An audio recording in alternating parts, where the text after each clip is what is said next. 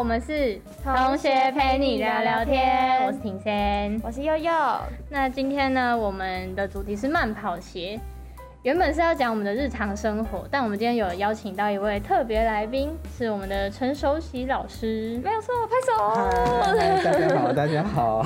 今天我们是想要跟老师讨论说，就是老师你怎么爬到共同我们国文课程共同课程的国文老师，而且是一位非常特别的国文老师。没错。怎么爬到？哦，嗯，爬的蛮艰苦的，所以。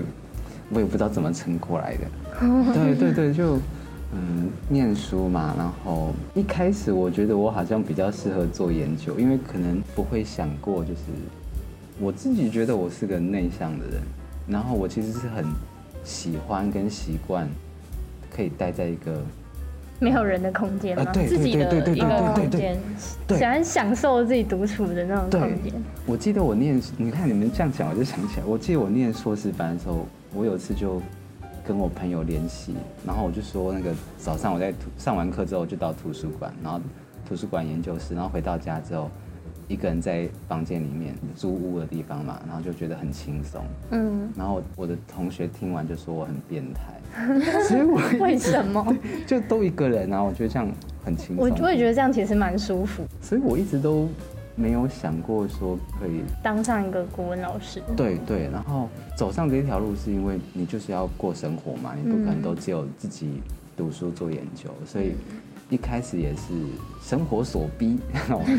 对，嗯，所以一开始在进到这一行的时候，也会有一些挣扎吧，就是转折期。所以我第一年教书的时候。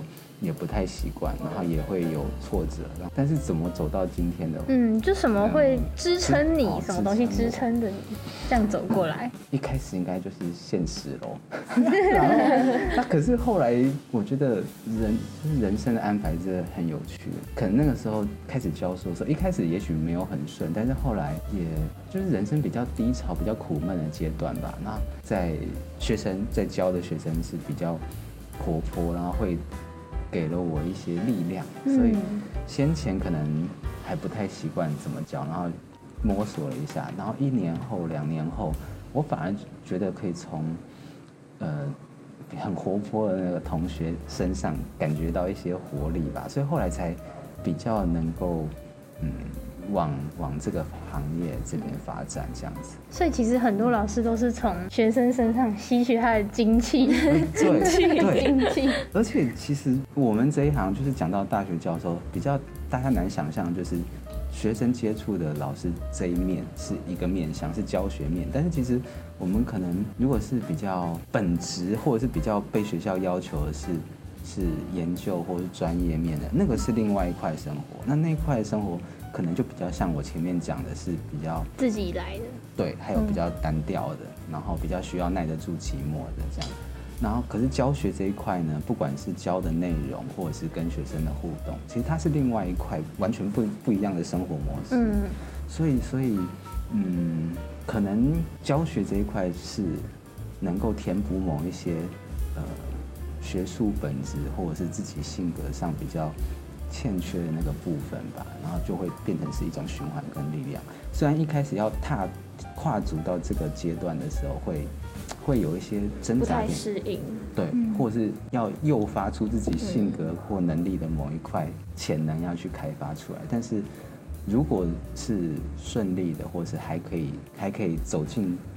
走进跟学生互动或教学这一块的阶段的话，还走得顺的话，那有的时候就会像你们说的，会有一些互补跟力量这样子，教学相长吧，大概。至于怎么成为一个特别的国文老师，这个其实很多国文老师都上课都会比较偏学术性，很无聊，但老师的课会比较像是大家集体思考，然后去想说这些问题的解决办法，还是说提出一些比较有趣的。议题可以大家一起讨论这样哦，太好了！你你的解释，你的解释回答了我的疑惑。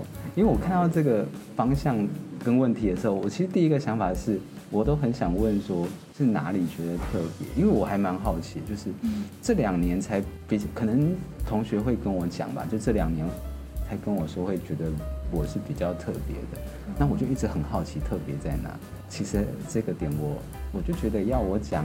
我哪里特别呢？好像 应该要问你们才对。哦，对对。可是如果你是说问我说我是怎么去看这个问题，我只能说你们感受到那个很高兴，你们回馈我，然后让我知道。其实我觉得要成为一个，与其说成为一个特别的老师或国文老师，还不如说我只是走到了一个。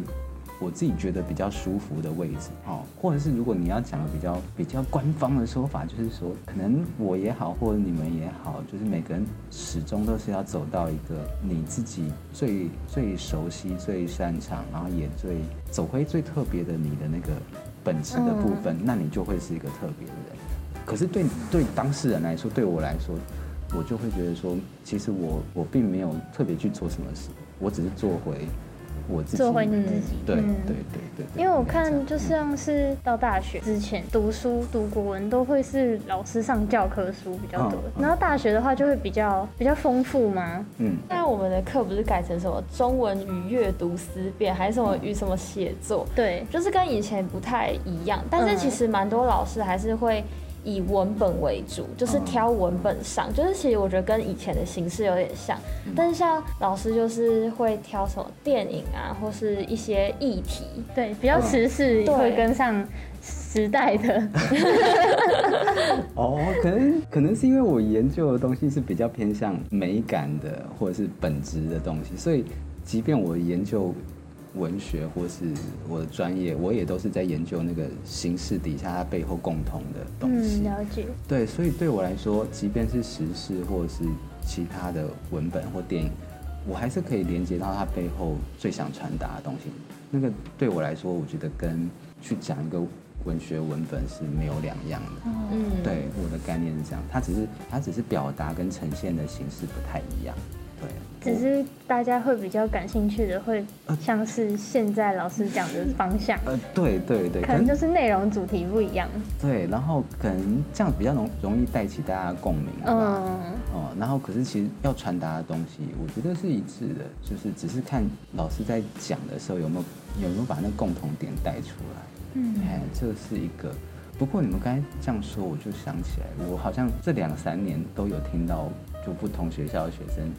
会跑来跟我说，本来对上国文课是很厌恶的，还想说大学为什么要上？对，真的，对，我我就是其中一个案例。对，然后他就跟我说，但是上了我的课之后才发现说，嗯，原来国文可以这么宽广，他从来对他从来没有想过可以这样上。然后他就跟我说，他以前对国文课痛苦的经验，然后很厌恶老师，不管是上课或是对老师的人还是怎样。对啊，以前国文都要背《论语》啊。然后上文言文，可是我就是对文言文没有兴趣，但还是要上啊。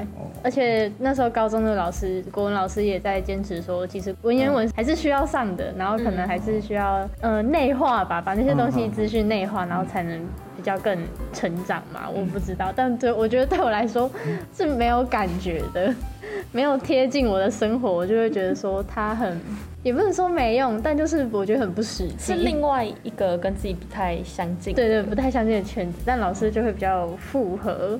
嗯，哦，我大概懂。嗯，我理解了，因为我也认同文言文比较，就是它是一个很重要的基础。因为其实如果文言文读得好，其实你它会很帮助你去。理解文字或者是影像的隐喻、隐喻性，因为文言文它的解释很多种，有的时候你你看到一个文言文的文章，或者是短短的几句话，它就可能有好几个意思的解法。对对，那如果文言文我觉得掌握的好，我觉得对文学或者是很多东西的隐喻会有比较强的掌握能力，这个我认同。可是就是。的确，如果老师没有特别带，或者是他变成是考试的其中一个项目，对，那就会变得有点痛苦。对对，老师，那你为什么？就是我们现在来提到老师其中一个副业好了 非常酷。老师是占星，占星学有一点研究，对吧？有一些研究，对，有一些研究。对，我们两个，我跟庭轩都是被。已经被那个算过命了。对，而且我觉得超准。我原本跟星座这些完全不信这些，然后就是觉得看看就好，结果被老师一算完就哦天哪，对，被戳中。真心就其实人生有时候很奇怪，就是我也没有想过说会踏入这个圈子。对。我当初会碰这些东西，是因为心情不好，然后 看一下唐启阳这样子。对，然后想要知道说为什么我的命这么苦，想要知道我的我人生的悲伤跟挫折是怎么来的，为什么我的感情不顺利，什么什么。所以才，然后开始翻那种很基础的占星的书。心情不好就翻一下，嗯，感情不顺利翻一下，翻一翻变大师。呃，对对对。然后到后来，它变成是变成是让我平静的一个方法，所以就变成说会一直常去翻它。你看。翻成这样就代表我心情有多不好，原来是这样吗？对对对，所以我也没有想过有一天会可以去算或者算得准或对人有帮助。嗯哦，他刚开始都是从自己想要理解哦，或者是想要去理解自己的命啊，理解发生什么事，然后其次就是想要想要让自己心情可以比较平静，这样子开。就那老师，你这样子算完啊？你会不会还要再想尝试别的方法，去再继续多算一点，就是自己的命，比如说易经啊、八卦啊什么的？哦，你讲的是这一方面哦，我觉得不会，不会，因为你知道神秘学这种东西，它是。它就是一种缘分，嗯，呃，如果有这方面缘分的人，他可能学相关的东西会快，但是一定会有一个是绑住你的。哦，所以那种东西其实是看缘分的。对，某一样你一定会特别开窍，而且有的时候是时间点不一定哦，就是一开始你可能接触起来还好，但是，呃，可能你碰了占星、塔罗、紫微斗数，好几个东西你都碰，然后扑克你都会一些，然后你可能也学得快，但是一定会有某一项是。特别热衷了，对，或者是你就跟他有点缘分，你会进步的特别快，或者算的特别准，然后也呃一开始还好，但是突然在某一个时间点，你就有点打通任督，有点感觉，对，打通任督二脉，你就突然跳接了那种感觉。哦，对，命理或者是神秘学，我觉得有这种倾向性，所以如果是其他的尝试，我觉得比较不会，顶多就是把把这一块走得更细致，比如说想要了解。像我以前不太看流年流月，嗯，还有运势一年的运势，那是因为就是呃唐老师都在走这一块，那我也都会听，对对对，那嗯那听多了唐老师怎么讲之后，一来是我在补足了我自己不理解这一块，二来听久了之后，我大概可以揣摩出来他是怎么看出来的。哦，对对对对，所以你就是把它研究成成果，然后你再把它倒推回去，是对对对。哦，原来是这样哦，那。老师，那你之后还会再想要尝试别的方向吗？人生吗？对啊。哦，这个的话，嗯，如果是职业的话，可能不会离开太远吧。就是可能年轻的生命啊，然后是和命盘有关系是吗？嗯，也没有和命盘有关，可能跟教育比较有关吧。哦。命盘其实某些部分也是我们在跟自然，或者是跟跟我们的天命在学一些东西。嗯。那。